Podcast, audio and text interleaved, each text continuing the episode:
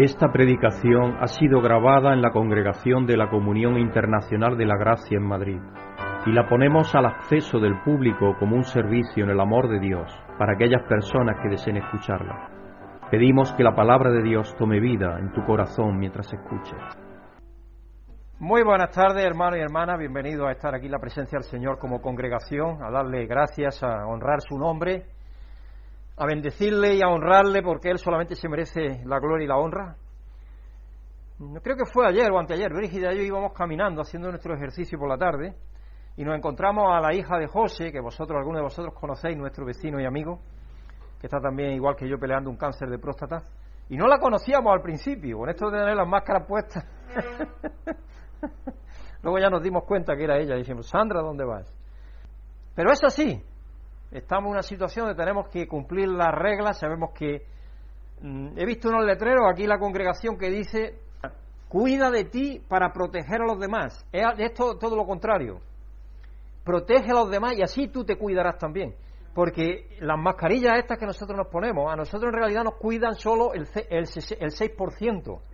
Pero de nosotros sale, y ahí donde está, si todos se la ponen, todos estamos cuidados. Ese es el punto. Amoroso Dios y Padre, Señor, venimos delante de ti a darte gracias, Padre, porque nos tienes aquí. Sabemos que vivimos en un tiempo de desafío, en un tiempo nuevo para, para, la humanidad, porque la mayoría de, la mayoría no, todos los seres humanos que están viviendo ahora nunca han pasado por una pandemia como esta. Y está pasando de nación en nación, del hemisferio norte al hemisferio sur, ahora donde está haciendo estragos también en la India, en Brasil, en Argentina, en diferentes otros lugares, Señor conforme está entrando el otoño y el invierno. Y te pedimos, Señor, que tú intervengas en las vidas de todos aquellos que están atravesando una situación de dolor en los hospitales, que estés con los sanitarios, con los doctores, con todos aquellos que estén trabajando. Padre, para que el dolor y el sufrimiento sea el menor posible. Y Padre, que sabemos que tú utilizas cada cosa que acontece para nuestro bien. Padre, que muchas personas de esas que están sufriendo se acerquen a ti, que encuentren en ti el consuelo y el alelo y el ese consuelo y aliento que tú das, esa fortaleza, ese vigor, esa seguridad y también esa sanidad, Señor, porque tú nos estás dando sanidad aquí, aquí concretamente en la iglesia de Madrid nadie ha sido afectado sino Nela y de una forma muy benigna. Así que te pedimos, Padre, que continúe ayudándonos a todos los tuyos a sentir tu presencia en nuestras vidas, a honrarte y darte gracias cada día porque vive en nosotros, Señor, que es algo maravilloso, y pedirte, Padre, que tú levantes esos muros de protección y de seguridad que tú levantas en nuestras vidas para que estemos protegidos. Así que te pedimos, Padre, por aquellos que no han podido estar por cualquier razón que sea. Todavía algunos no se sienten seguros de venir a estar aquí con nosotros y es lógico. No todas las personas tenemos la misma, el mismo espíritu y eso sabemos que es así. Así que te pedimos, Padre, que aquellos que tienen debilidad en el espíritu de dar ese paso y confiar y empezar a regularizar sus vidas a esta nueva normalidad que lo den, porque esta situación es algo que va a durar, no va a ser algo que se va a ir de la noche a la mañana. Y te damos gracias, Padre, aquellos que estamos aquí, porque nos da la valentía y el coraje y, y la fe y el optimismo y el ánimo y la seguridad y confianza en ti para poder estar aquí, para alabarte y adorarte en congregación, Señor. Así que te pedimos por todos aquellos que no han podido venir y que tú estés con ellos y que al mismo tiempo los alimentes, Señor, en la forma que tú tienes previsto hacerlo. Te pedimos también por nuestra hermana Nela, que no ha podido venir a consecuencia de que tiene eh, un ataque de alergia muy grande y ella está deseando de poder venir como lo hizo la semana pasada, así que te pedimos que la ayudes, Señor, en esta situación y que ella se medique en la forma apropiada también, Señor, y tú puedas intervenir en ella en la forma que tú creas conveniente. Te pedimos, Padre, por todos los tuyos, por todo tu pueblo alrededor del mundo, algunos en situaciones de dificultad y desafío, de persecución, que tú estés con tu pueblo, Señor, y que nos ayude a todos a dar testimonio de tu amor y compartir tu amor y el camino de vida que tu Hijo Jesucristo nos dio y nos ayude a vivir conforme a lo que tú nos has hecho ser en Él, tus hijos y hijas. Padre, te damos las gracias porque sabemos que tú nos has escogido en este tiempo para conocerte, para que tú nos conozcas primero, Señor, y saber que tenemos un futuro maravilloso a tu lado por toda la eternidad, Señor, ya sin desafíos ninguno, sin tener problemas, sin tener dificultades de enfermedad, ni dolor, ni llanto, ni lágrimas, ni ninguna cosa que se pueda parecer, y ese es el tiempo al cual aguardamos. Mientras tanto, estamos aquí en esta tierra, como dijo tu Hijo Jesucristo, sabiendo que estando en ella, pues tendremos aflicción, pero al mismo tiempo Él nos dijo que Él había vencido al mundo, y si Él lo ha vencido, nosotros somos vencedores con Él. Así que te damos gracias por ello y te pedimos, Padre, que nos ayude a tener esa seguridad y esa confianza y a levantarnos cada día sabiendo que tú eres el que nos sostiene y el que nos da, Señor, todo lo que necesitamos. Así que te pedimos igualmente por Jorge y José, Señor, que tú le ayudes a ver su situación y a querer venir a estar aquí con nosotros, si así lo deciden también. Y a todas aquellas personas que han estado viniendo aquí a estar con nosotros alguna vez y que algunos vuelven y otros, pues, por desgracia, no vuelven, Señor. Así que tú les ayudes, los inspires, los motives y les des la capacidad y el deseo de, del querer y el hacer, porque sabemos que procede de ti también, Señor, eso. Te pedimos por el liderazgo en la Iglesia, especialmente por aquellos que están en situaciones donde hay persecución, donde hay guerra, donde hay conflicto, donde se persigue por razones religiosas, Señor, a tu pueblo. Los pastores son de momento blancos, Así que, Señor, te pedimos que tú pongas tu mano y que tus ángeles sostengan en tu mano a cada uno de aquellos que están llevando las buenas noticias en lugares lejanos. Señor, te pedimos especialmente por Greg y Susan Williams, nuestro pastor presidente y su esposa, con la responsabilidad que ellos tienen, que les des clarividencia y capacidad para dirigir esta pequeña parte de tu cuerpo en la forma más sabia y prudente posible, Señor, y conforme siempre a tu misericordia y santa voluntad.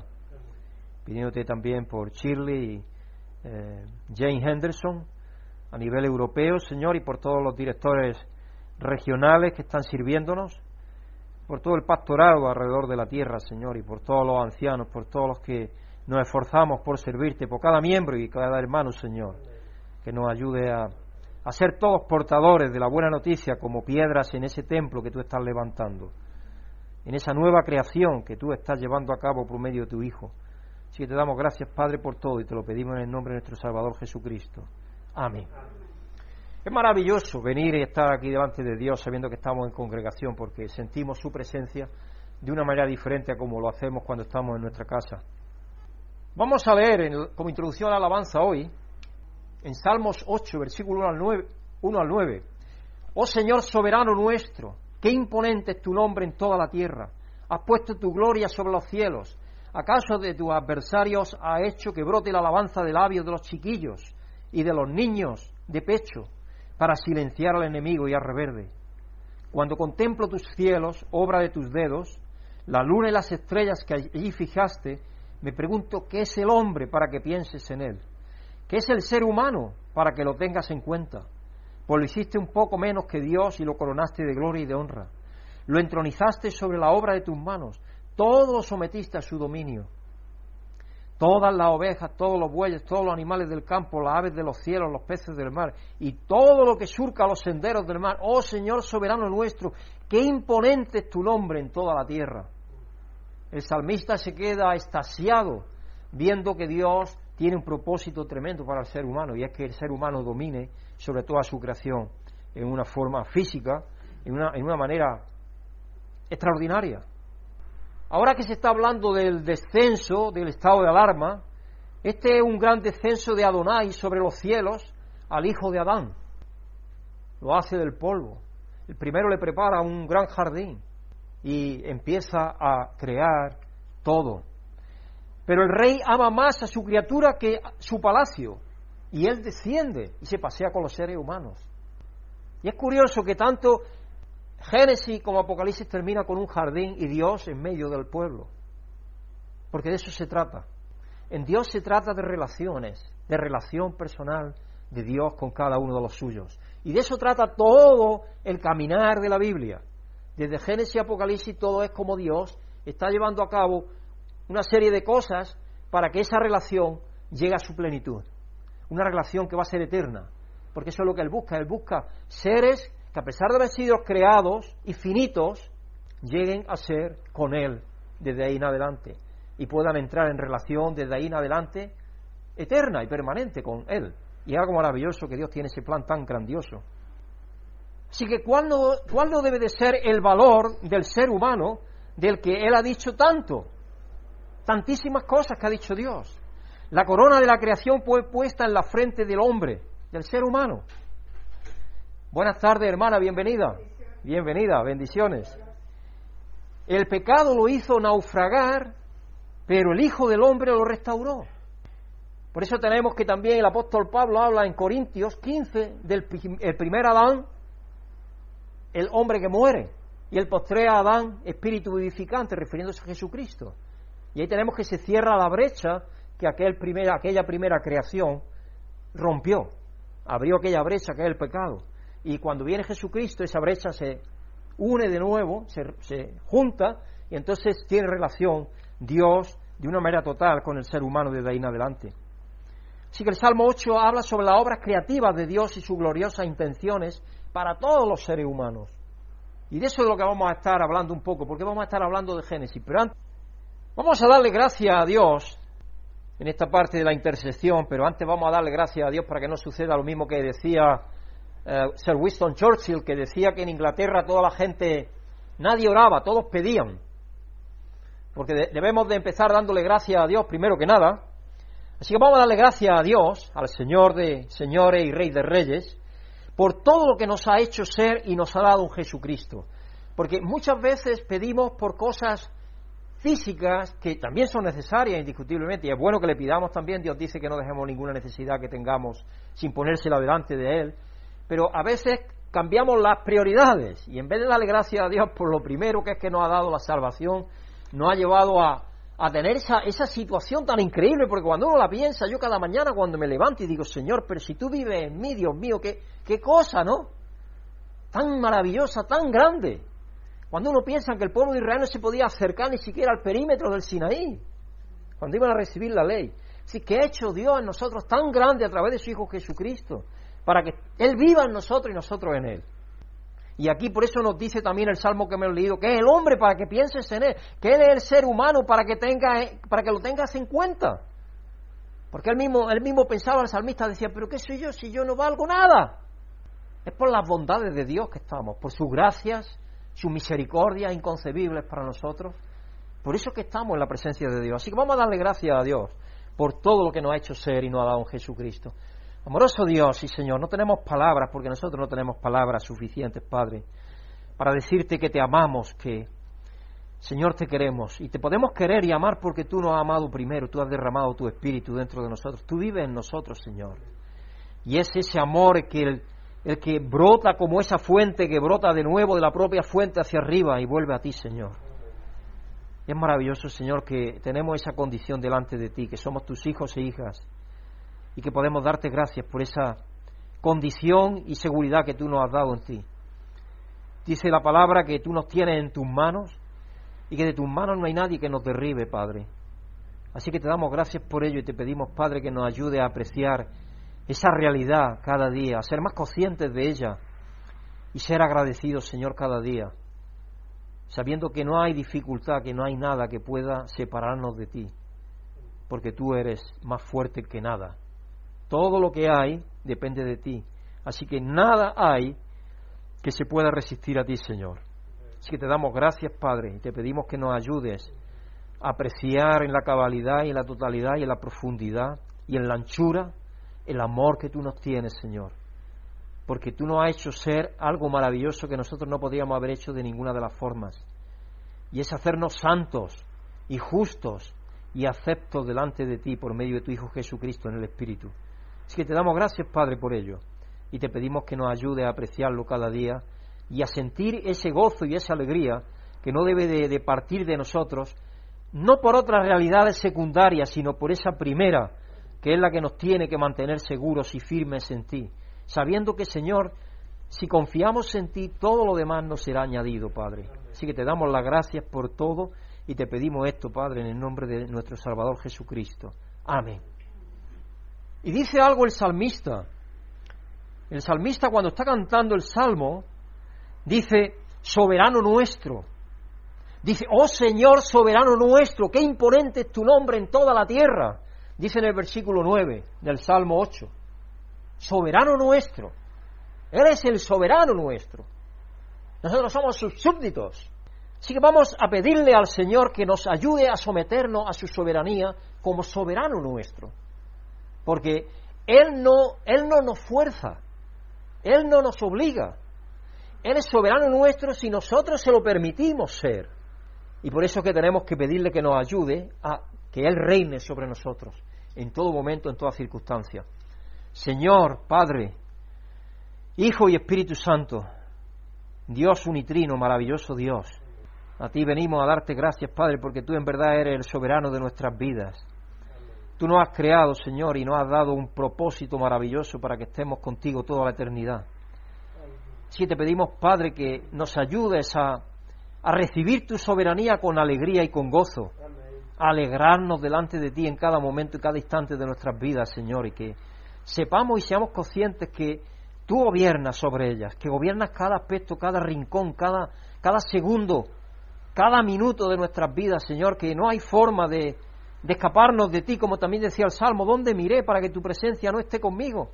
Tú estás siempre con nosotros, Señor, tú vives en nosotros por medio de tu Espíritu. Y algo maravilloso, Padre, que sea así. Así que te damos gracias, te damos gracias, Padre, porque tú eres soberano sobre nosotros. Y te pedimos que nos ayude a aceptar esa soberanía con gozo, con alegría, con gratitud, y siendo conscientes, Padre, que esa soberanía, tú eres el que ha rendido también nuestras vidas a ti, porque nosotros por nosotros mismos no podemos hacerlo. Es tu amor inconcebible el que hace que nosotros nos queramos rendir a ti en la forma que lo hacemos. Te amamos, Padre, y te recibimos como soberano de nuestras vidas, y te damos las gracias en el nombre de tu Hijo Jesucristo que lo ha hecho posible. Amén. Y vamos a bajar ahora un poco más a la realidad nuestra y es pedir su provisión y protección para todos aquellos que tienen necesidad. Y ahí, ahí incluimos a todas las personas, el que está en un hospital, el que está enfermo, el que está en soledad, el que se le ha roto una pierna, el que tiene conjuntivitis, el que tiene alergia, todos vamos a incluirlo ahí en esa oración. Porque Dios es el que nos provee y nos protege. Entonces, si pedimos por su protección y su protección y su provisión, provisión, provee, Jehová Jiret, que es la forma en la cual era conocido como provisor Dios en el Antiguo Testamento, porque fue cuando Abraham le proveyó y le dio el nombre a Dios. Ese nombre fue el que entonces descubrió, nos descubrió a nosotros Dios. Cuando le proveyó, iba a sacrificar a Isaac y le proveyó aquel macho cordero para matarlo, para sacrificarlo. Allí le dio nombre, ese nombre de Jehová Jiret, el que provee. Oh Padre eterno, venimos una vez más delante de ti como estamos en tu presencia, a darte, Señor, alabanza y a bendecir tu nombre y a reconocer tus bendiciones en nuestras vidas, Padre, porque sabemos que tú eres el que nos sostiene, el que nos da lo necesario en cada momento de nuestras vidas y nos permites también pasar por dificultades y pruebas, porque a veces es necesario, Señor, para que aprendamos a depender más de ti. Así que te queremos dar gracias, Padre, por tu provisión y tu protección, Señor, porque sabemos sin ellas no estaríamos aquí.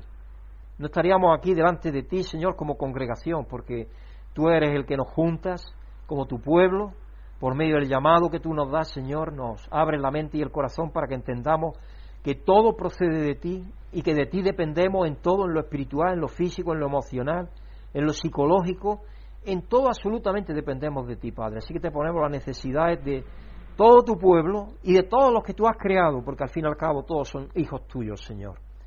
Así que te ponemos cada necesidad, Señor, que tú proveas para salir de ella. Y Señor, que tu escudo protector dé protección a todos aquellos que están en dificultad, en persecución o en cualquier otro problema que necesitan tu protección, Señor. Dándote gracias, Padre, y pidiéndotelo en el nombre santo y glorioso y bendito de tu Hijo Jesucristo, nuestra roca y Salvador. Amén. Aquí tengo una historia de humor que viene de nuestro hermano José Manuel Furtado, Azores, y siempre nos acordamos de él en nuestras oraciones y le mandamos muchos saludos. Y esto es la mujer que va a ver a su hijita de 10 años de vuelta de pesca con su padre. Venía, había estado todo el día pescando. Y tenía toda la cara inflamada. Y se indigna y le dice a su hija, hijita, ¿qué te aconteció? Fue una avispa, mamá. ¿Te picó? Dice la niña, no tuvo tiempo. Papá la mató con un remo. Te pegó un remo en toda la cara. La pobre venía que no vea. Fue peor el remedio que la enfermedad. Y tengo una cita, una cita que la lectura nos vuelve a todos peregrinos. Porque al leer tú vas incluso a otra historia, a otro siglo, a otro país, nos vuelve totalmente peregrinos, a otra vida, a otras personas, cuando lees. Nos, nos aleja del hogar, claro, porque nos lleva a la Edad Media, a otra historia, cuando tú estás leyendo un libro de la Edad Media o cualquier cosa que te guste. Pero lo más importante, nos da posada en todas partes. Eso es de Hazel Rosman, este es un judío. Y de un, un escritor y pensador francés, Michael Montaigne, dice, los celos son de todas las enfermedades del espíritu aquella a la cual más cosas sirven de alimento. Los celos son de todas las enfermedades del espíritu aquella a la cual más cosas sirven de alimento y ninguna de remedio. Así es. Esta semana, el tema de esta semana, hermano, es el propósito, el propósito trino de Dios para la creación. ¿Por qué crea Dios? Y en Génesis 1, vamos a leer del 1 y luego del, hasta el 2, hasta el versículo 4 del 2. Y volvemos a visitar la historia de la creación como testimonio del Dios de Israel para todo el mundo, porque ya estuvimos la semana pasada leyendo acerca de eso. El Evangelio de Mateo, en Mateo 28, 16, 20, todos sabéis que es la gran comisión que Dios nos da a los, discípulos. Registra la instrucción de Jesús de llevar el testimonio de Dios a todos los pueblos, a todas las naciones. Y Él estará con nosotros hasta el fin del tiempo. Y luego en 2 Corintios 13, del 11 al 13, Pablo alienta a los creyentes a luchar por la totalidad de la paz y el amor que se encuentra en la vida de la Trinidad. Y ese lo vamos a estar leyendo, así que no os preocupéis porque vamos a estar viendo esa escritura. Y creo que es importante este, el, mensaje, el, título del mensaje de hoy es el final de la línea. El final de la línea. Y hoy no he oído a nadie que salga a leer porque es muy larga, así que la voy a leer yo, porque es larguísima. Entonces yo no quiero, porque mi esposa dice, cuando grababa los sermones ahora durante la pandemia, que lo grababa en mi oficina, y yo cuando grababa la introducción, pues digo, Brígida, te voy a, mami, pues yo le digo, mami, te voy a pedir que baje ahora pronto, eh, vean jugándote la voz y todo eso porque vas a leer. Y siempre me preguntaba, ¿es la lectura muy larga hoy? Pobrecilla. Con permiso voy a beber un, un poco de agua. Así que vamos a leer en Génesis 1, ahí estamos, Génesis 1, y vamos a leer de versículo 1 hasta Génesis 2, versículo 4. Vamos a leerlo de un tirón. Yo quizá haga algún comentario, pero luego después vamos a comentar algo. Dios en el principio creó los cielos y la tierra. Y hay gente que dice, oye, ¿cómo la creó? Eso no es lo que contesta la Biblia. Lo que te dice, te está diciendo es que Dios la creó. Dios no te está diciendo cómo. Porque la Biblia para mí no contradice, por ejemplo, en absoluto el Big Bang. Pudiera ser de esa forma. Para mí no lo contradice. Yo no sé para ti, pero para mí no lo contradice. Porque no te dice cuándo ni cómo. Lo que sí te dice es que Dios creó. Y es importante que tengamos eso, hermano, en la mente. Porque incluso hay personas que creen que eh, la Tierra tiene 7.000 años. Eso es una ignorancia decir eso. Porque están los fósiles ahí. Y los fósiles demuestran que no es verdad. Le hacemos un flaco servicio a la palabra de Dios cuando afirmamos eso, que no es verdad. Entonces, la Biblia no contraduce la ciencia, no la contradice. Cuando se toma en la forma que hay que tomarla. Y espero que con este mensaje de hoy nos ayude un poco también en ese sentido. En el principio Dios creó los cielos y la tierra. La tierra era un caos total, las tinieblas cubrían el abismo y el Espíritu de Dios se movía sobre la superficie de las aguas. El Espíritu de Dios, ahí lo tenemos. El Espíritu de Dios es el que lleva a cabo la acción, el que nos renueva la vida nuestra y crea la, la vida y crea la tierra y crea las condiciones para que nosotros vivamos. Y el Espíritu de Dios se movía sobre la superficie de la agua y dijo Dios que exista la luz y la luz llegó a existir. Y Dios consideró que la luz era buena, la separó de las tinieblas. A la luz llamó día, a las tinieblas noche. Y vino la noche y llegó la mañana y ese fue el primer día. Y hoy sabemos que eso es porque detuvo los astros, los puso en órbita para que tuviéramos día y noche. Hoy lo sabemos científicamente, pero antes no se sabía. Ni a cómo le iba a explicar a aquella gente cómo lo había hecho. ¿Qué sabían ellos que era una órbita? Hoy lo sabemos. Pues Dios es el que llevó a cabo todo eso, porque Dios es el que establece todas las leyes. le da ley a los astros, dice luego. Por ejemplo, los salmos, ya hay algún salmo que dice, Dios establece las leyes, sujeta la tierra sobre la nada. Ya ahí va explicando más porque el tiempo va cambiando, la cosmovisión que se llama, la idea que tiene la gente del mundo va cambiando y va madurando, entonces Dios puede darle un poco más de conocimiento en cómo se llevó a cabo. La luz que llegó a existir, Dios consideró que la luz era buena y separó las tinieblas, y la luz la llamó día y las tinieblas noche, y vino la noche y llegó la mañana. Ese fue el primer día, dijo Dios que existiera el firmamento en medio de las aguas y que las separase, la agua de arriba de las aguas de abajo. Y así sucedió. Dios hizo el firmamento y separó las aguas que están abajo de las aguas que están arriba. Y no pensamos, pero si pensáramos en la cantidad de miles de millones de toneladas que hay agua arriba, ¿y quién la sujeta? Dios la sujeta, con sus leyes. si no, habría un diluvio tremendo, continuo, imaginaros. Yo siempre pienso cómo es que el agua de los mares, la primera vez que yo vi el mar, digo, yo no sé el mar cómo no invade la tierra, porque la tierra es ínfima con respecto al mar. Creo que el mar es como tres veces y la, el, mar siete veces y la tierra tres, en comparación de diez. Entonces, el agua debería de invadir toda la tierra. ¿Por qué no invade toda la tierra el agua? ¿Habéis preguntado eso? Porque tú si coges una cubeta y le das vueltas, el agua lo que hace es irse hacia afuera de la cubeta. Tú ves como un círculo en la cubeta, yo no sé si habéis dado cuenta de eso. En el centro se rebaja hacia abajo y el agua se esparce hacia afuera. Entonces, si la Tierra está dando vueltas, eso es lo que tendría que hacer, invadir la Tierra. Pero no lo hace. Es cosa curiosa. Dios tiene todo sujeto. Él dice que le puso límite a las cosas, a los mares, a todo eso. Que exista el firmamento en medio de las aguas y que las separe. Y así sucedió. Dios hizo el firmamento y separó las aguas que están abajo de las aguas que están arriba. El firmamento Dios lo llamó cielo. Y vino la noche y llegó la mañana. De ese fue el segundo día. Y dijo Dios que las aguas debajo del cielo se reúnan en un solo lugar y que aparezca lo seco, por la orden de Dios. Y así sucedió. A lo seco Dios lo llamó tierra y al conjunto de las aguas lo llamó mar. Y Dios consideró que esto era bueno. Y dijo Dios que haya vegetación sobre la tierra, que, está, que ésta produzca hierbas que den semilla, árboles que den su fruto con semillas, todo según su especie. Y así sucedió. Versículo 12, comenzó a brotar la vegetación, hierbas que dan semilla y árboles que dan fruto con semilla, todo según su especie. Y Dios consideró que esto era bueno. Y vino la noche y llegó la mañana, ese fue el tercer día. Y dijo Dios que haya luces en, los en el firmamento que separen el día de la noche, que sirvan como señales de las de estaciones y de los días y de los años, porque eso es lo que regula hasta el día de hoy, los días y los años y las estaciones. Perdón, los planetas girando alrededor del Sol. Y luego aparte tenemos la Tierra con un movimiento que es de, oscilación de aproximadamente 2 grados o 3 grados, creo que es, que es lo que hace que se creen las estaciones. Porque muchas personas creen que las estaciones son consecuencia de que la Tierra se distancia del Sol. No, principalmente es que la Tierra oscila. Ese movimiento de oscilación el que hace, y eso lo ves en el horizonte, cuando tú paseas en invierno tú ves que el Sol se pone en una zona diferente de cuando es en el verano. Y es porque está la Tierra inclinada hacia arriba y hacia abajo. Cuando se inclina hacia el hemisferio hacia arriba, pues tiene menos horas de sol, menos, menos. Y cuando se inclina hacia abajo, tiene más horas de sol.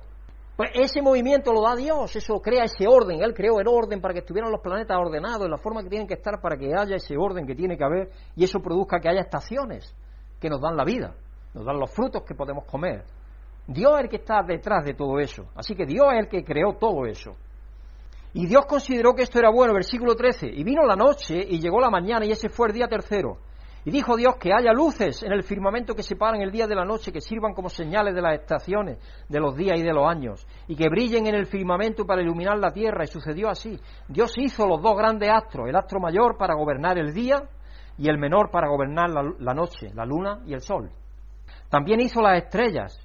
Dios colocó en el firmamento los astros para alumbrar la tierra.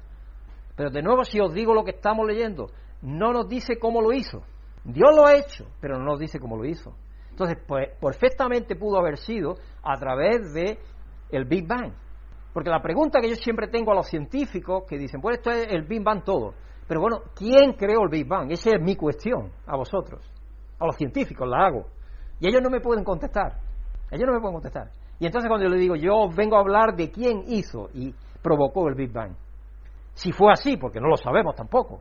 Pero si fuese así, ellos no tienen respuesta antes del Big Bang que pasó. Nosotros sí tenemos. Y es que Dios es el que está a cargo de todo y el que hubo y hizo eso posible, si es que fue así hecho, porque no lo sabemos tampoco, si fue así como se llevó a cabo, porque no lo sabemos ciertamente tampoco. También hizo las estrellas, Dios colocó en el firmamento los astros para alumbrar la tierra, los hizo para gobernar el día y la noche, para separar la luz de las tinieblas, Dios consideró que esto era bueno.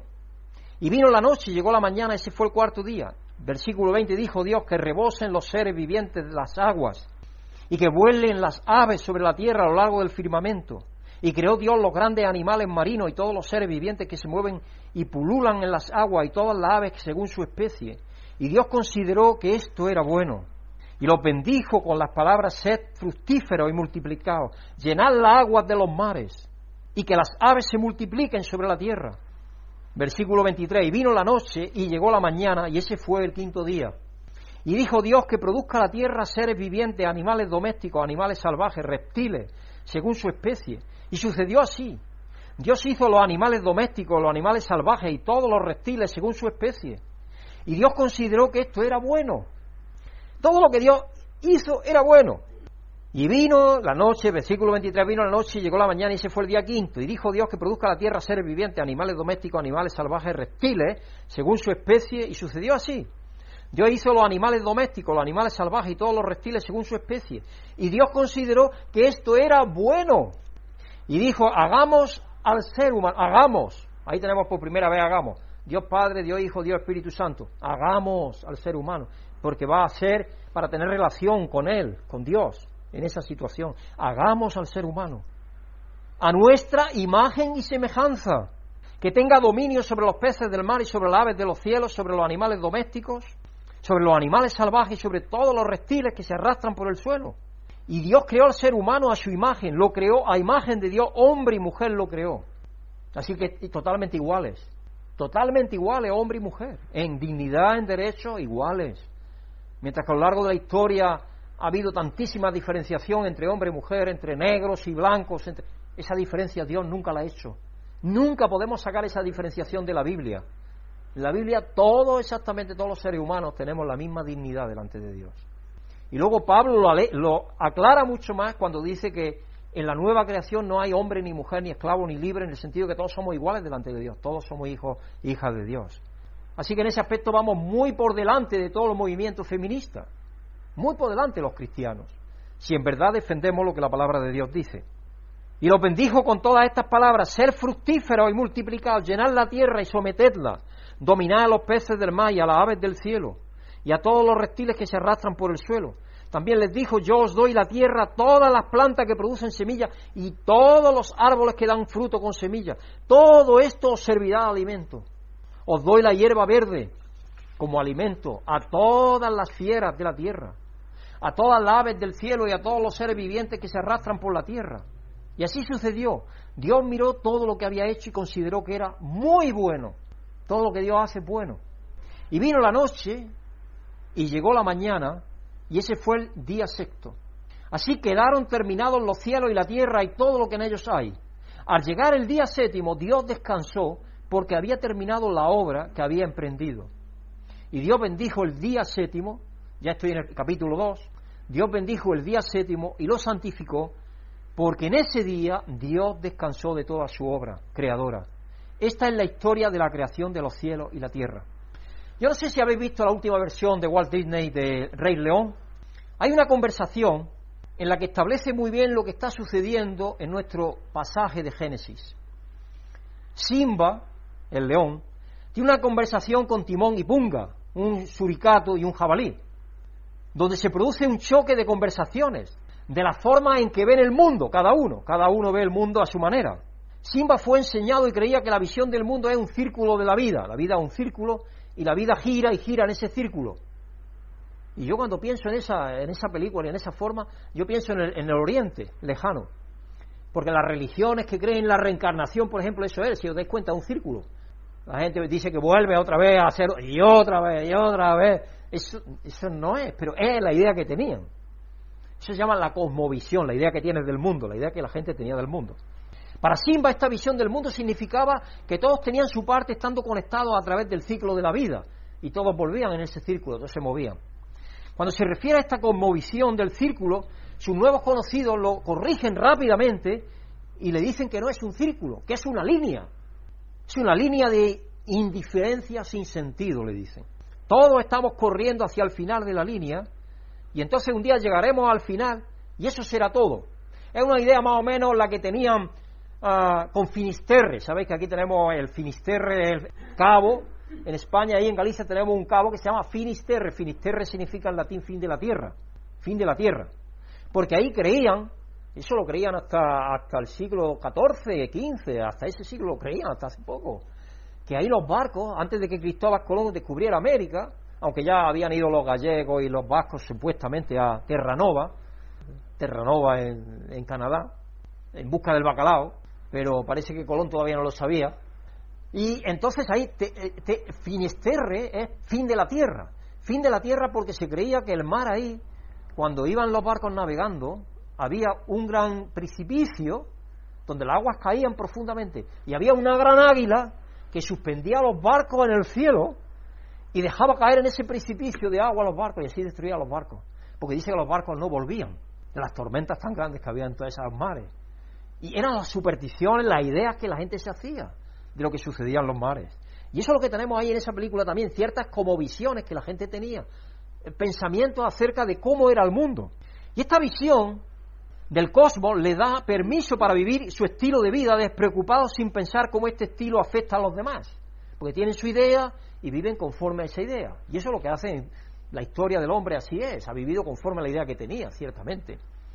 Hasta el día de hoy hay gente, lo habéis visto en una religión de iraní, creo que en Irán, se, rompen, la, se, se rajan y luego se golpean para echar sangre. Pero aquí, incluso aquí, hay gente que va a Fátima y va de rodillas y las rodillas empiezan a, chorrear sangre.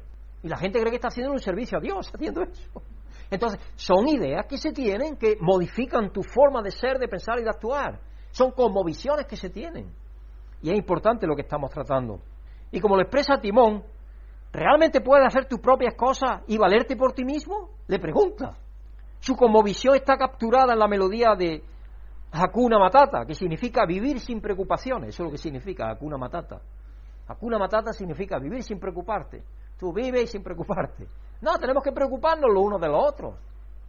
Así que intentaré no revelar nada de la película, si no la has visto, pero hay alerta de spoiler en este sermón. Ninguna conmovisión anterior es bíblica. Ninguna es bíblica. Y eso nos lleva a nuestro pasaje en Génesis 1. Aunque el libro de Génesis comienza con el principio, si queremos entender mejor el libro es mejor que comencemos en otro lugar. Primero comenzamos con Jesús, porque Jesús es el que nos revela todo. Jesús es el que nos da a conocer todo, todo absolutamente. Y Jesús es la propia revelación de Dios para nosotros. Por eso es que eh, en, en 2 Corintios 3 creo que el apóstol Pablo dice que cuando leen la escritura al pueblo hebreo todavía le queda la cubierta que cubre a todas las naciones, porque será es que descubierta por Jesús. Jesucristo es el que quita la cubierta. Ellos, Dios ha ido revelando cosas al ser humano poco a poco, pero ellos han quedado solamente en los libros del Antiguo Testamento. Por lo tanto, todavía no tienen la revelación de, Dios en pleno, que es Jesucristo. Por lo tanto, ellos no entienden cosas que para entenderlas hay que ir a Jesucristo. Así que es bajo esta luz, la luz de Jesucristo, que podemos ver más claramente lo que está sucediendo en el Antiguo Testamento, y específicamente en Génesis. Entonces debemos comenzar con el testimonio del Nuevo Testamento de Jesucristo, quien es el Señor y Salvador y el único Hijo del Padre. Este es el verdadero principio del que surge Génesis. Porque Él es el creador de todo, ¿no es cierto? La palabra de Dios lo dice. Colosense dice que Él lo creó todo.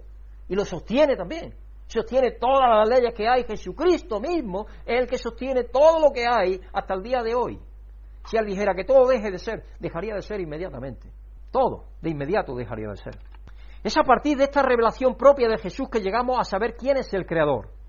Aunque en Génesis 1 no menciona al Padre, al Hijo y al Espíritu en ninguna formulación trinitaria, debemos leer el relato de la creación sabiendo que es el mismo Dios unitrino que nosotros vemos en el Nuevo Testamento, quien llama a todas las cosas a la existencia, y no solo a la existencia, sino a tener relación con Él, porque luego vamos a leer que Dios mismo se paseaba en su creación y con su creación principal que es el ser humano, porque es el propósito de Dios. El propósito de Dios es que aquel jardín donde se paseaba él sea muchísimo más maravilloso porque es un jardín eterno.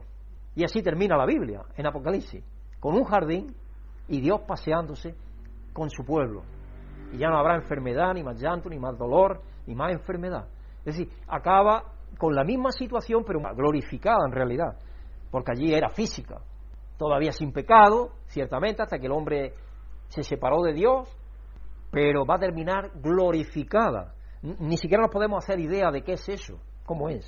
Eh, pues, coge ejemplos, eh, el autor de Juan, el autor, inspirado por el Espíritu Santo, coge ejemplos de cosas que conocemos. Río cristalino, eh, doce frutos, doce árboles que dan frutos siempre. ¿Por qué? Porque eso significa abundancia y plenitud. Pero se está refiriendo a cosas tremendamente espirituales, a cosas que nosotros no podemos comprender todavía. Porque hay cosas que todavía no podemos comprender, pero que son maravillosas. La narración de la creación de Génesis está escrita para contestar a la pregunta ¿quién es el creador en lugar de cómo creó el creador? Ni cuándo. No está escrito para contestar a la pregunta ni cuándo ni cómo, sino quién es el creador. Para eso se escribió. Esta es una distinción importante y un punto de partida para leer Génesis. Saber quién es el creador es mucho más importante que saber cómo o cuándo creó. El siguiente punto de partida para, Génesis nuevamente no está en el libro de Génesis, está en el libro de Éxodo. Esto nos ayudará a abordar el libro de Génesis de manera más fructífera. Tradicionalmente se entiende que el libro de Génesis fue escrito por Moisés. Los cinco primeros libros de la Biblia, el Pentateuco, fue escrito por Moisés. Dios tenía una razón para inspirar la historia de la creación en la forma en la que lo hizo. Ten en cuenta que Moisés no fue un testigo ocular de la creación. Él no estaba allí, indiscutiblemente. Ningún ser humano puede ser, ya que no puedes presenciar tu propia creación. Dios estaba creando. Y Él creó, hasta que llegó al, ser humano y lo creó. Y no nos dice de qué manera lo creó. Cuando le puso el espíritu en el hombre, cuando puso el espíritu ahí, tiene ya al ser humano. El libro del Éxodo es la historia de la relación de Israel con Yahvé. Dios se muestra a Israel al hacerlo, establece un testimonio para todo el mundo. Moisés y todo Israel surgen de esta relación con el Señor con una nueva visión del mundo. Eso es lo que le da una nueva visión. Porque hasta que, hasta que empieza Dios a sacarlos de Egipto, hasta entonces podemos decir que un pueblo como tal no tiene una visión diferente del resto de los pueblos. Pudieron tener algunos seres, algunas personas, Noé, Abraham, porque anduvieron con Dios y pudieron tener algún aspecto diferente al resto de los pueblos porque tenían relación con Dios. Pero como pueblo grande en general, hasta que llega la liberación del pueblo de Israel, se puede decir que no había una, una cosmovisión diferente, una visión del mundo diferente del resto de los pueblos. Y eso nos explica por qué Moisés estaba escribiendo la historia de la creación de Génesis. Al igual que Simba y sus amigos despreocupados, Moisés y las naciones que vecinas tenían visiones del mundo opuestas sobre quién es Dios y qué significa existir. Entonces Moisés escribe en forma de historia sobre el Dios de Israel, quien se dio a conocer como el creador de todas las cosas. ¿Os dais cuenta? Para contrarrestar todo lo que alrededor del mundo había. Mientras Moisés está escribiendo sobre su relación con el Dios de Israel, vemos ciertos motivos surgir en la historia de Génesis que reflejan esa relación. Por ejemplo, para Israel el tabernáculo era un lugar donde residía la presencia de Dios, porque lo habían experimentado, hasta, hasta que se destruyó el, templo, hasta que lo destruyeron los ah, babilonios, estaba la presencia de Dios allí, y antes en el tabernáculo. Y, empezó a guiarlo desde que lo sacó de Egipto, con aquella luz, aquella columna de luz y aquella columna de, fuego durante la noche y aquella columna de, de nube para darle eh, sombra en mitad del desierto y, Él se manifestó, era una teofanía de Dios, se manifestó a ellos. Ellos experimentaron que Dios es en esa realidad. Así que en Génesis es el jardín del Edén donde Dios se relaciona y se muestra. Algunos detalles interesantes surgen en esos largos y laboriosos capítulos que describen los muebles, las decoraciones del tabernáculo, la construcción del tabernáculo más tarde del templo, han tejido muchas de las mismas imágenes de vida que se encuentran en la historia de la creación. Y así tenemos vides, tenía que hacer unas vides, unas figuras de vida y de cosas como si fuera el jardín. Cuando le da a saber cómo tiene que hacer el tabernáculo, de qué manera tiene que hacerla. Le dice a Moisés, tiene que hacerlo así, así, así, de esta manera. Y lo que hace es registrar cosas que ya en el jardín estaban. Y si nos vamos a Génesis de nuevo, a Apocalipsis de nuevo, allí tenemos un jardín de nuevo. Pero ese jardín es espiritual nos está describiendo cosas maravillosas que todavía son demasiado grandes para nosotros poder concebirlas en nuestra mente en la plenitud que hay. Porque nosotros la eternidad, nosotros la eternidad no la hemos experimentado, no sabemos qué es. ¿Cómo la, cómo la describes? La salud plena, ¿cómo la describes? Pues siempre árboles continuamente que son para sanidad continua. Porque ellos para qué se valían para, para sanar de las cosas? Muchas veces de las plantas y de los árboles se valían para sanar. Y de confiar en Dios, pueblo de Israel. Sabemos del rey de Ezequías. El rey de tuvo un cáncer, por lo que se ve. Y, le pidió a Dios que le añadiera años. Y Dios le añadió años. Pero ¿qué le dijo? Que hiciera una cosa. Que machacara higos y que se lo untara en la herida. Entonces Dios le dijo de alguna manera que tenía que depender de lo que había un poco y confiar en Él. Confiar en Dios, claro. Entonces es curioso, cuando uno piensa en todas esas cosas, uno se da cuenta que Dios ha creado todo lo necesario para que su plan se lleve a cabo en, eh, poco a poco. Incluso la forma en la que se registra la construcción del tabernáculo en paralela a la narración que nos da Moisés de la creación de la tierra. Tanto el jardín del Edén como el tabernáculo están llenos de imágenes de ríos, de árboles, que transmiten una vida fructífera y abundante que existe en la presencia de Dios. El candelabro a la afuera del lugar santísimo fue diseñado para parecerse al árbol con siete ramas con flores de almendro, que el árbol de la vida. Era como una continuidad. Esto podría recordarle otro árbol que se encontraba en el centro del jardín, ese, árbol del árbol de la vida. O la descripción de toda la tierra de Jávila, de, donde hay oro, se reflejan los muebles del tabernáculo, todos cubiertos de oro y las piedras preciosas utilizadas en el tabernáculo y el templo. Moisés está escribiendo la historia de la creación para dar testimonio a las naciones circundantes de que Dios se ha dado a conocer Dios se ha dado a conocer a su pueblo. Dios le dijo a Moisés exactamente cómo construir y diseñar el tabernáculo. Y eso se refleja en la forma en la que se desarrolla la historia de la creación. Cuando Moisés escribió el Génesis, estaba presentando una cosmovisión muy diferente de la de sus vecinos. Sus vecinos tenían una idea tremendamente diferente. La idea del mundo común de la época era más similar a la cosmovisión del círculo de la vida del Rey León, presentada en el Rey León. Si la revelación directa de Dios que le había dado Israel, el resto del mundo formuló sus propios puntos de vista basados en la observación de la naturaleza. ¿Y qué es lo que hace? La naturaleza muere, vuelve a surgir y crece, y muere y vuelve a surgir. Es un círculo. Entonces, en lo natural es donde la generalidad del mundo, sin tener la revelación de Dios, establecen su cosmovisión, la idea que tienen del mundo sobre eso. Se dieron cuenta que todo parecía funcionar en ciclos, el sol salía, se ponía, volvía a levantarse, lo mismo para la luna y las estrellas, las estaciones eran ciclos predecibles, incluso los ciclos de la fertilidad llegaron a ser parte de la visión del mundo, especialmente entre los egipcios. Vosotros sabéis que adoraban ciertas cosas, el Nilo era adorado porque el Nilo de vez en cuando se desbordaba en Egipto, y cuando se desbordaba, ¿qué es lo que hacía? Regaba toda la fértil llanura, de ahí es donde se alimentaban, porque llevaba todo ese limo de la tierra. Y eso hacía que hubiera cosechas fértiles en todas esas zonas. Entonces ellos consideraban que el Nilo era su dios también. Ellos tenían muchos dioses, los egipcios, muchísimos dioses. Como resultado la vida es solo un ciclo sin fin, sin sentido. Era como un círculo, continuamente la misma cosa. Esa es la idea que tenían. Al igual que en el rey león no había forma de escapar del ciclo. Si naciste rey, entonces era el primero de la cadena alimenticia, en el rey león. Si naciste en la esclavitud, piensa en Israel aquí. Esa era la identidad y no había forma de cambiarla. Israel, de hecho, se sentía bien como esclavo en alguna medida allí. Dios lo tuvo que liberar y decirle que no estás bien, tú estás preso aquí, haciendo ladrillo. Porque si os acordáis cuando estaban en el desierto, que querían volverse allí de nuevo. Porque no apreciaban la libertad que Dios les había dado. Volvían todavía a su cosmovisión del mundo. Aquello que habían estado experimentando de padre a hijo por 435 años. La liberación de Israel de la esclavitud en Egipto fue un evento completamente nuevo que nunca se había visto en el escenario de la historia. Por ejemplo, pensar hasta el día de hoy en, India, los intocables, todavía hasta el día de hoy, a pesar de lo que hizo Gandhi, de lo que ha hecho Vicente Ferrer, de tanta gente que ha tratado, incluso Indira Gandhi, que ha tratado de tirar por tierra la diferenciación de castas, en la India todavía hasta el día de hoy las castas son tremendamente importantes. Si tú naces en una casta de intocables, se supone que tú no tienes acceso a estudiar, a la universidad, a superarte, porque has nacido en esa casta. Es el círculo, la idea circular. Es curioso. Hasta el día de hoy todavía persiste una, una, cosmovisión del mundo en naciones que están adelantadas, pero que hay una minoría, que, es mayoritaria casi, de los intocables, que no tienen otro, otra opción, desgraciadamente, pero porque tienen esas ideas.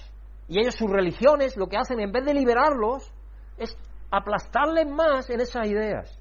Y es increíble que eso suceda. Pero así es, porque Dios es el que nos tiene que revelar una nueva forma de ver la vida y de ver lo que nos rodea y de ver el cosmos y de ver nuestra propia vida y de vernos a nosotros mismos. Dios es el único que puede hacer eso.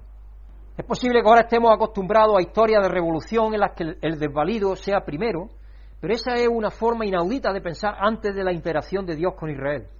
No es extrañar que las naciones vecinas tomaran nota de Israel cuando se acercaban a sus fronteras. Otra visión conflictiva era el politeísmo, la creencia en muchos dioses, era la forma de vida establecida. Corrían varias historias de creación antes de que Dios inspirara a Moisés a escribir el Génesis. De hecho, él había estado siendo educado hasta los 40 años en Egipto, hasta que mató a aquel egipcio y entonces Dios aprovechó aquello para echarlo fuera de allí y limpiarle toda su visión que tenía errada cuando se reveló a él. Y estuvo ahí 40 años en el desierto. Es decir, porque muchas veces pensamos que Dios se apareció y el día siguiente fue, a, a liberar a los egipcios, a los israelitas. No, no, no. Dios estuvo trabajando con Moisés 40 años hasta que lo preparó para que estuviera listo para traerse al pueblo de Israel, porque tenía que cambiar su forma de pensar. Eso es lo que tiene que cambiar primero que nada. Primero que nada cambiar la forma de pensar. Y eso sucede en cosas pequeñas y cosas más grandes, porque es así. Es decir, eh, yo recuerdo cuando mi esposa y yo fuimos a Chile, algo que nos llamó la atención allí en Chile es, y eso es algo que, es así por, porque la vida es diferente, sin duda. Normalmente, si había una actividad, el pastor hacía que la actividad fuera, decía, va a ser a las diez y media, porque en realidad iba a ser a las once.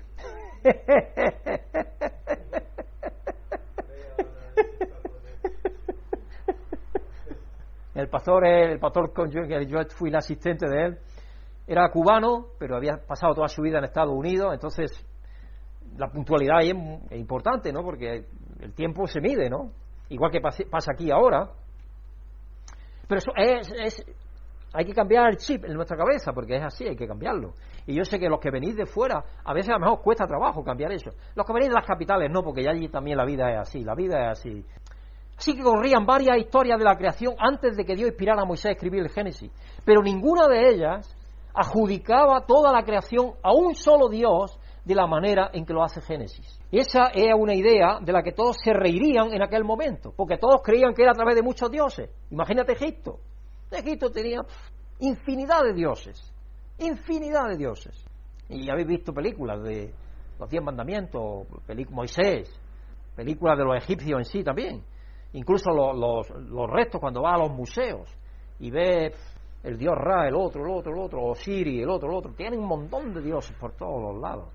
Si compara las historias comunes de la creación que circulaban en el tiempo de Moisés, estaría claro que Dios inspiró a Moisés a escribir el Génesis para contrarrestar alguna de esas formas predominantes de pensar acerca de la creación. Dios solamente es el que puede escribir así, en esa manera que Él lo hizo.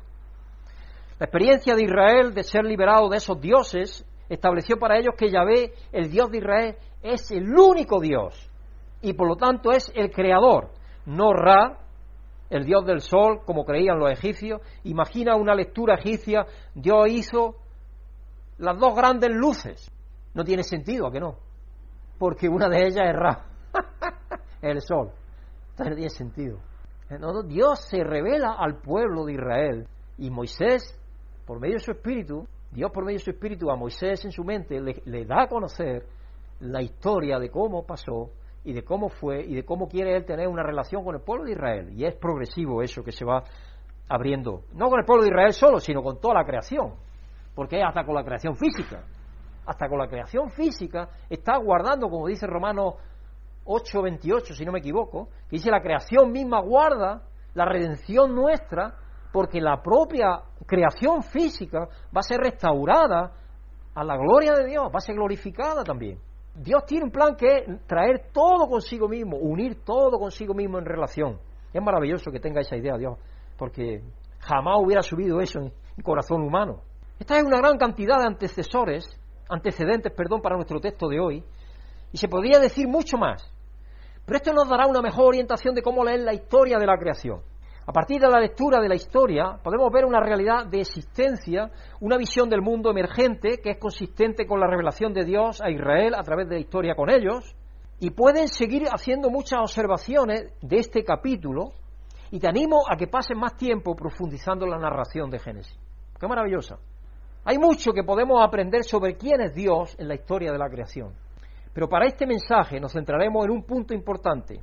Dios crea con un propósito en mente. Dios crea con un propósito en mente. Esta es la conmovisión opuesta que no comparten los vecinos de Israel. Dios no es arbitrario en su creación, ni se opone a Él mismo. Él es consecuente consigo mismo. No está en contra de su propia creación, Él está involucrado activamente en esta y tiene su propósito en mente. En cierto sentido, Timón y Pumba tienen razón al imaginar la vida como una línea en lugar de un círculo.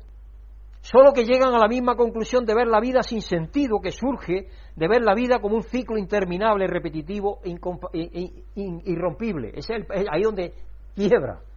Porque la vida, la conmovisión que Dios nos da es como una línea, pero que avanza y va a entrar, no, esa línea nunca va a tener fin. Esa línea nunca va a tener fin.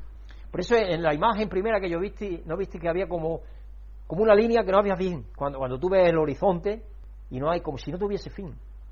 Cuando tú estás en el mar y tú ves el mar, parece que no, no tenga fin. Y eso le da la redondez de la tierra. Porque si fuera plana, como dicen por ahí algunos locos también, que tienen esa como visión. Hay una, hay una sociedad que se llama la, la, sociedad la tierra plana, ¿os imagináis? Que gente hasta el día de hoy crea que la tierra es plana. y pagan por ser socios de esa sociedad. Y escriben libros y sostienen conferencias. Parece que la tierra es plana. Pero si la misma mar te ves que no, porque tú pones un barco y el barco desaparece. ¿Por qué? Porque la Tierra es redonda. Si no, verías el barco continuamente. que es así de claro. Entonces, esa, esa línea, como si fuera esa línea que no acaba nunca, ahí en esa línea es donde Dios está trabajando para llevarnos, a llevarnos a, a donde esa línea no acaba nunca. Porque esa es la transición que Dios hace a través de su Hijo Jesucristo para nosotros. Timón y Pumba llegaron a la conclusión de que la vida es una línea de indiferencia sin sentido debido a la comprensión de lo que le espera al final de la vida, al final de la línea, que lo que le esperaba era la muerte. Siempre dice, no tiene sentido. Tenemos que luchar por el agua, por el pan, por esto, por la vida, por los alimentos, por lo otro, por lo otro. Cuando vienen las tormentas, porque ellos son animales de la selva. ¿Y luego para qué? Y desgraciadamente la idea que muchos seres humanos todavía tienen sin tener la revelación de Dios, apartados de Dios. Es como si esto fuera, todavía si fuera, como allí ya Dios le dijo que era vacío, sin sentido. Las dos palabras en hebreo que existen, boú y taú, eh, vacío y sin sentido, vacío y desolado. Allí en Génesis, esas son las dos palabras cuando dice que la tierra estaba desordenada y vacía, todo estaba desordenado y vacío. Parece que eso es lo que tiene en su mente. Llegan al final y entonces ¿para qué tiene sentido esto? ¿Tiene sentido la vida? Y la gente pues cae en depresión, cae en el crimen, en vida deshonesta, en todo eso, porque para ellos no tiene sentido la vida, no hay un propósito en la vida, desgraciadamente. Para ellos el término de la línea es el final, la vida se acabó. ¿Qué piensas sobre las dos como visiones presentadas en el Rey León, como el círculo de la vida y el fin de la línea? ¿Dónde ves estas como visiones expresadas en nuestra cultura de hoy? Porque hay muchas formas. Y ya os estoy diciendo, estas personas que no creen que esto es todo y, como dice Pablo, si no creemos que no hay resurrección, comamos y bebamos, que mañana moriremos. Eso es lo que dice Pablo. Es no tener una como visión con la revelación de Dios las regiones orientales de la reencarnación. Ahí tenemos el círculo, ya lo mencioné antes. Todavía existe hasta hoy esa idea del círculo, círculo de la vida. En el ateísmo materialista, que cree que todo lo que hay en esta vida es lo que hay y después nada. Ahí tenemos la línea con el final. El ateísmo materialista es también esa idea que todavía existe. La cosmovisión materialista es esa de una línea donde al final se acaba todo y ya está. Y viven pues a su manera, sin tener un propósito en la vida, yendo de acá para allá, como dice Santiago, sin tener orden ni concierto en su vida. Y así les va la vida. Sin embargo, la historia de la creación de Génesis tiene un final de línea muy diferente a la vista. Nuestro pasaje de hoy cuenta los días de la creación. Incluye el séptimo día de descanso. Por supuesto, Dios no tenía, no, tenía no tenía necesidad de descansar. Dios no se cansa. Dios estaba trabajando, dijo Jesucristo. Mi Padre trabaja siempre y yo trabajo igual que Él. Dios no se cansa, es incansable. Ahora eso lo hizo para que nosotros aprendiéramos algo. ¿Qué es lo que tenemos que aprender nosotros con lo del descanso? Este es el final de la línea en la creación de Dios. Aquí es donde se dirige toda la creación. La narración de la historia de la creación tiene un propósito, una intencionalidad entretejidos. Dios marca los días que suman una semana. Esto no se basa en un ciclo natural, sino en uno definido por Dios. La marca del tiempo ha sido establecida. Hay un calendario, una historia. Podemos agradecer a Israel su lucha por Yahvé, por ambas. Israel debería haber estado atrapado en el cisco de la esclavitud, pero Dios lo sacó y formó un pueblo de lo que no era pueblo. Pues dice que no era pueblo. Te saqué de Egipto cuando no eras pueblo. Y te hice ser un pueblo. Este pueblo fue llamado para un propósito y una esperanza futura que Dios traería a la existencia. Eran personas que iban a alguna parte. Toda la creación va a alguna parte. Se registra a Dios como intencionalmente sacando orden y estructura del caos. Él está formando y llenando su creación para fructificar. De hecho, Él le dio el, trabajo que le dio Israel es ser testimonio para todas las naciones. Las demás naciones dirán, os verán y dirán, qué pueblo como este, que tiene un Dios tan cercano a él, que les dice que tienen que hacer. Que cuando viene una pandemia, ellos no mueren como nosotros a millones. ¿Por qué? Porque ellos lo que hacen es alejar al que tiene la enfermedad. Eso era increíble en aquel tiempo. Por eso cuando yo dije el otro día, porque salió en la televisión eso, de que ahora cuando vino la pandemia, que la primera vez que hicieron una cuarentena, dice la televisión que sabe mucho, dice la primera vez que hicieron una cuarentena fue en el carnaval de Venecia, porque estaban muriéndose todos, todos, todos. Y, yo le digo a los hermanos, no mentira, hombre, eso es mentira. La primera cuarentena la llevó Dios a cabo. El pueblo de Israel cuando le dijo, cuando haya algún enfermo entre vosotros, tenéis que sacarlo del campamento, que guarde cuarentena. Ahí la puso Dios en marcha. Dios sabe muchísimo más que nosotros. Y, nos dio. Pero el ser humano por sí mismo no lo sabe. Se lo, tuvo, se lo tuvo que revelar. Incluso cosas sencillas que nos parecen muy sencillas a nosotros, hasta esas cosas las tuvo que revelar Dios. Así que es tremendo. Cuando uno empieza a ver el libro de Génesis y el Pentateuco y todo lo demás en una forma diferente, te das cuenta cómo Dios va revelando cosas que son necesarias para que luego Jesucristo entre en escena y entonces empieza a darnos las cosas espirituales. Empieza a darnos esa plenitud en la cual Dios nos ha metido. Así que Él está formando y llenando su creación para fructificar. Y no nos, no nos perdamos el pronunciamiento repetitivo en cada paso del camino. Todo era bueno. Dios habla del proceso de su creación a la existencia como bueno. Todo era bueno. Nada de lo que Dios hizo era malo. Estamos hechos para responder a la palabra de Dios. Estamos hechos para tener una relación con Él. Así también entre nosotros, observa cómo la narración registra a Dios separando y nombrando en su acto de creación. En lugar de una gota de materia sin sentido, Dios ha hecho distinciones en su creación, donde existen relaciones, día y noche, tierra y mar. Todo es bueno y culmina en el funcionamiento y pronunciamiento de muy bueno con la creación de los seres humanos. Cuando hace los seres humanos dice, y era muy bueno. Hombres y mujeres. Sin estas distinciones no habría relación ni sentido. Esta historia es cualquier cosa menos una línea de indiferencia sin sentido. Dios todo lo hace diferente, pero todo tiene sentido. Todo es armónico.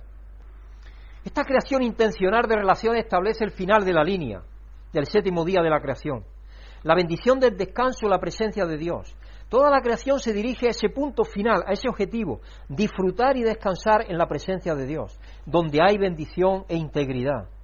El final de la línea es la plenitud del Edén, del tabernáculo del templo, del sabbat, este es el lugar designado donde la presencia de Dios llena la tierra y produce mucho fruto, muy buen fruto. De hecho, si os dais cuenta, allí en, Génesis está el sol para definir los días. Pero es que resulta que cuando tienes en Apocalipsis no hay sol. ¿Y sabéis por qué? Porque todo, todo es plenitud en la gloria de Dios. No se acaba. Es decir, el sábado de 24 horas del Antiguo Testamento para el pueblo de Israel era una señal para el pueblo de Israel que señalaba a Jesucristo como la plenitud de nuestro descanso, como dice luego el libro de Hebreo. Cuando entramos por medio de la fe a creer en Jesucristo, entramos en lo que significa el sábado, porque Dios vive en nosotros. Si vive en cada uno de nosotros, el lunes es sábado, el lunes es sábado, el martes es sábado, el miércoles es sábado, el jueves es sábado, el viernes es sábado, el domingo es sábado y el sábado es sábado. Porque ¿quién es el Señor de nuestras vidas y quién santifica nuestras vidas? Jesucristo viviendo en nosotros. Y eso es lo que hace santo un lugar. Y es lo que hace santo un tiempo. Entonces, cuando Cristo viene a vivir en nosotros por medio de la conversión, por medio de recibirle a Él en nuestros corazones, todo nuestro tiempo es santo, por lo tanto estamos viviendo la plenitud de lo que iba a significar el sábado. El sábado significaba entrar en la presencia de la paz de Dios. Y eso va a ser eterno cuando Dios nos glorifique. Cuando Dios nos glorifique ya seremos, eternamente estaremos en el gozo del Señor, en lo que significaba el sábado, en realidad. Lo que Dios pretendió que significara. Así que Dios, toda la creación se dirige hacia ese objetivo final. No nos detengamos ahí antes de terminar. Para comprender más completamente el final de línea, debemos volver de nuevo al Nuevo Testamento y reunir todo lo que ha sucedido antes. El Edén, el tabernáculo, el templo, el descanso sabático, alcanza su plenitud en Jesucristo. Jesús es el paraíso del jardín, donde caminamos en la frescura del día. Mi paz os dejo, mi paz os doy, dijo Cristo. Con el Padre. Jesús es el tabernáculo, es el templo nosotros somos piedras de ese templo, lo está preparando. Por eso es que vive en nosotros, para ir preparando esas piedras. Y Él es nuestro descanso sabático. Fijaos en 2 Corintios, que os dije que vale, en 2 Corintios 13, verso 11 al 13. El apóstol Pablo termina aquí esta, esta parte de su escritura diciendo, ya nos queda muy poco, en fin, hermanos, después de haber contado todo lo que había contado, dice, en fin, hermanos, alegraos, buscad vuestra restauración, todo eso es espiritual, haced caso de mi exhortación, Sed de un mismo sentir, vivid en paz. Y el Dios de amor de paz y de paz estará con vosotros. Saludaos unos a otros con un beso santo. Todos los santos os mandan saludos. Ver la creación con un propósito final en mente. ¿De qué manera desafía tu visión del mundo? Ver la creación con un punto de partida que se mueve hacia una meta, afecta toda la forma en la que ves el vivir el presente. Si cuando tú tienes, cuando tú tienes en mente claramente que Dios lo que quiere es tener una relación eterna contigo por toda la eternidad, tú el presente lo vas a ver, cualquier circunstancia. Imagínate, yo mi enfermedad cuando me dijeron, oiga, usted tiene un cáncer grado 4 repartido por todo su cuerpo. Y nos quedamos, mi esposa y yo, y mi hijo, nuestro hijo menor Samuel, que estaba con nosotros, tan tranquilos. Y el médico se sorprendió, porque normalmente las personas, pues, algunas pues empiezan a llorar, otros se quedan destrozados. Pero cuando tú tienes la visión de que esta vida es, es pasar por ella para llegar a la verdadera vida, ves la vida de otra manera totalmente diferente. Y eso es lo que tenemos que aprender. Tenemos que aprender a vivir así. Tenemos que aprender a vivir con esa seguridad, esa, esa confianza en Dios. En resumen, hermano, Jesús es el final de la línea para toda la creación y vive en nosotros a través del Espíritu Santo. Si Él es con nosotros, ¿quién es contra nosotros? El Padre no envió a Jesús para restaurar el Edén, el Edén fue solo el comienzo. El Padre envió a su Hijo para restaurarnos, dándonos un lugar de descanso, de bendición e integridad en su propio Hijo, donde hay vida abundante para siempre. Y eso es lo que nos espera y es lo que nos aguarda y es la conmovisión que tenemos que tener. Si tenemos esa conmovisión estaremos tranquilos y seguros y gozosos en cualquier situación que estemos. Así que hermanos, demos gracias a Dios porque Él nos ha llamado a tener una visión de la realidad presente muy diferente de la que tienen las naciones alrededor de nosotros. Y ya empezó a dar esa visión cuando empezamos a leernos el libro de Génesis. El primer libro ya empezamos a tener esa visión diferente. Y Dios bendiga a todos, como Él lo hace, sin lugar a duda. Gracias, Señor y Padre, por esta nueva lectura que hemos tenido, Señor, de tu palabra. Recordándonos que tú eres, serás siempre el que lo ha hecho todo que de ti dependemos, Señor. Ayúdanos a hacer tu voluntad. Y aún en esta época, Señor, te pedimos que ayudes a todas las personas que dependen de ti, Señor. Toda la humanidad son hijos tuyos, sean de donde sean. Ayúdanos, Señor, a regresar a nuestras casas con bien. Cuídanos durante la semana y todo el tiempo que estemos en vida, Señor. Gracias. En el nombre de tu Hijo Jesucristo. Amén. Amén. Si has sentido la bendición de Dios por medio de esta predicación, agradecemos tus oraciones y apoyo para que este ministerio pueda seguir siendo usado por Dios para bendecir a otros. Pedimos que el amor y la paz de Dios, que sobrepasa todo conocimiento, llenen tu vida.